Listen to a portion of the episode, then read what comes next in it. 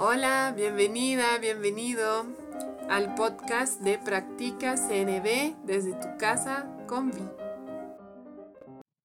Hola, a continuación te voy a leer en voz alta una joya de conexión publicada en el sitio web en español de Wise Heart, diálogo consciente y compasivo.com.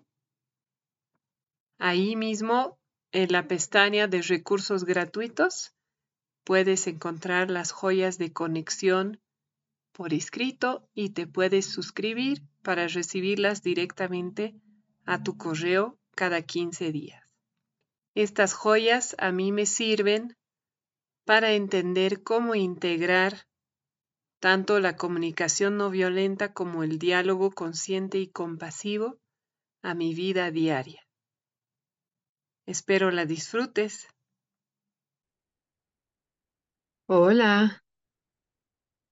Hoy te voy a leer la joya llamada Cómo responder a los juicios o críticas con pedidos factibles.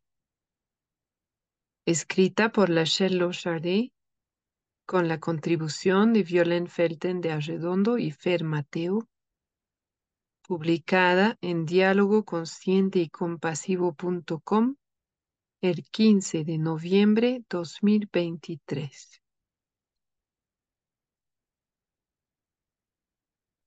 Enfrentarse a una crítica puede ser doloroso y abrumador, y tu reacción inicial puede ser luchar contra ella, derrumbarte o apagarte.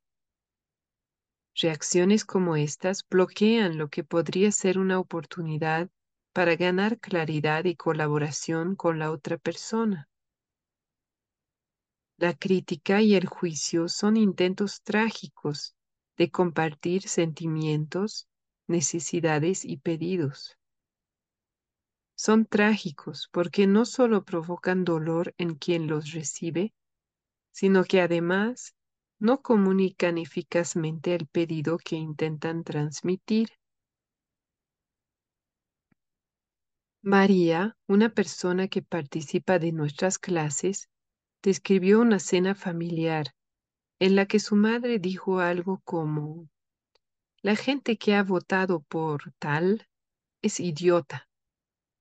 Todas las personas en la mesa eran conscientes de que solo María había votado por la persona mencionada. Hicimos un juego de rol para que ella conectara con su madre en torno a esto. A María le resultó fácil identificar una serie de, entre comillas, no pedidos que tenía para su madre. No critiques mis opiniones. No hables de política en la mesa. No me juzgues, no me señales delante de la familia. María también intentaba hacer pedidos que en realidad eran deseos o invitaciones vagas. Sé más considerada. Piensa en cómo me puedo sentir cuando dices eso. Respeta mis opiniones. Decirle a alguien lo que debe hacer o cómo debería ser o pensar no suele ser eficaz para satisfacer necesidades o cambiar la dinámica de una relación concreta. Un pedido eficaz se refiere a la necesidad subyacente que quieres satisfacer y contiene una acción que es específica y factible. Al final, María pudo expresar sus sentimientos, necesidades y pedidos de la siguiente manera. Mamá, cuando dijiste que la gente que votó por tal son idiotas en la cena de anoche, me sentí dolida y molesta porque quiero conexión y consideración.